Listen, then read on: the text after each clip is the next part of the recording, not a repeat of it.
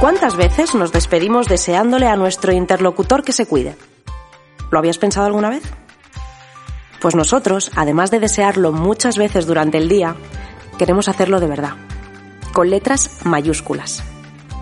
En nuestro podcast vais a poder oír y aprender formas de autocuidado y de cuidar a los demás. En definitiva, de ser más felices. Porque entretenerse y cuidarse es compatible. Bienvenidos.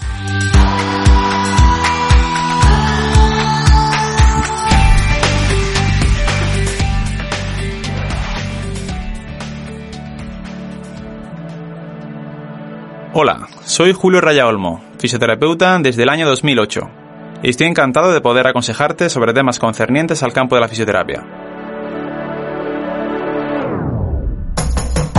En el mundo que nos rodea hay miles de trabajos de diversa índole, pero todos tienen en común en mayor o menor grado una repetitividad manifiesta de acciones y un lugar de trabajo determinado. Para poder adaptarnos a estos lugares de trabajo y evitar problemas de salud, aumentando el rendimiento, tenemos la ergonomía. Hoy nos centraremos en la ergonomía, tanto en la oficina como en el trabajo desde casa, tema de rabiosa actualidad. En primer lugar, te voy a hablar de la ergonomía en la oficina. Si en tu trabajo principalmente manejas el ordenador, la pantalla y el teclado, tienen que estar situados enfrente de ti, de manera que no tengas que flexionar hacia adelante el tronco o el cuello para manejarlo. Entre el teclado y el borde de la mesa debe de haber siempre un espacio para poder apoyar tus muñecas. Así evitarás, entre otras patologías, el dichoso síndrome del túnel carpiano. Hablemos del monitor.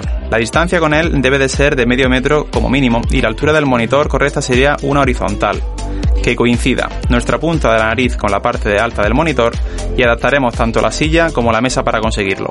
Así cuidaremos nuestras cervicales. Hablemos ahora de nuestra silla de trabajo. Tan malo es estar tirado en la silla como si estuviéramos en el sofá de nuestra casa, viendo otro capítulo de la serie que más te gusta, que estar en posición estática con la postura correcta varias horas, ya que esto puede afectar a nuestra circulación. Te voy a dar unas pinceladas que quiero que tengas en cuenta para mantener una postura efectiva sobre la silla. Debes tener los hombros relajados, la musculatura cervical no tiene la culpa de que el informe no esté listo aún.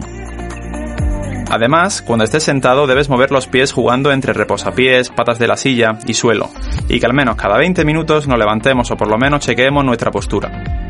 Una solución fácil para esto podría ser ponerse alarmas cada cierto tiempo, si no pasan las horas y sigues atornillado a la silla. En cuanto a la altura de la silla, toma como norma que al apoyar la muñeca sobre la mesa formes un ángulo recto entre codo y antebrazo. Hablemos ahora de tu gran amigo, el ratón ese fiel compañero de la oficina y a la vez generador de mucha patología en consulta. Lo ideal es que muñeca, mano y antebrazo se mantengan en línea recta. Los movimientos de los dedos se deben de hacer de manera suave, y así la mano entera descansará sobre el ratón y la muñeca no quedará colgando en flexión sino sobre la mesa.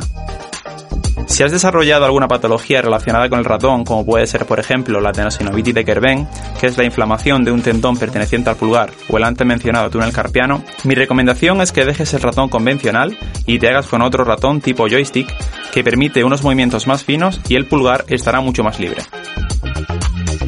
Como observaciones generales te diré que 1. Es importante trabajar en un entorno ordenado y limpio, además de contar con una climatización que sea lo más agradable posible. 2. La temperatura no debe ser demasiado extrema, ya que se ha comprobado que genera estrés. Y del estrés a las dolencias de cuello y espalda hay un pasito. 3. Otro factor a tener en cuenta es que la difusión del aire no sea directa sobre nuestra cabeza o nuestro cuello, así evitaremos contracturas indeseadas. Hasta aquí estaría el trabajo en oficina. Pasamos ahora al trabajo desde casa. Así que venga, coge la chaqueta, las llaves del coche y nos vamos para allá. Obviamente, todo lo comentado anteriormente es extrapolable al teletrabajo, pero daré algunas pinceladas más. El lugar de trabajo será de dimensiones suficientes para desarrollarlo, además de ser un espacio libre de ruidos y climatizado. El asiento que uses debe ser ajustable en altura, con capacidad de inclinación y a ser posible sin apoyabrazos. Esto es para poder acercarnos a la mesa lo suficiente. Por favor, nada de trabajar con sillas altas en la oficina o en el sofá con una mesa baja, que nos conocemos. Sobre la mesa de trabajo solo he de recalcar que tenga hueco bajo ella para mover nuestras piernas libremente. Con respecto a la iluminación, debe ser natural, y si esta no fuera suficiente, podemos apoyarnos de luz artificial. Para evitar forzar la vista y que esto pueda ocasionarnos dolores de cabeza, debemos evitar posicionarnos frente a una ventana o frente a la fuente de luz artificial para evitar los reflejos. A poder ser, el ordenador debería ser de sobremesa para poder tener la altura correcta y con el teclado independiente.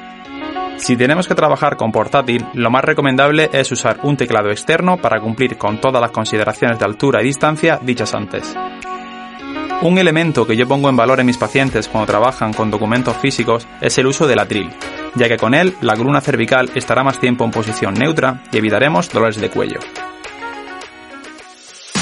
Genial, pues ya tendríamos unas nociones básicas para tener un ambiente de trabajo adaptado y adecuado para desempeñar nuestras tareas y funciones. Como última reflexión te diré que a todas estas consideraciones debemos añadir una fundamental y es el ejercicio.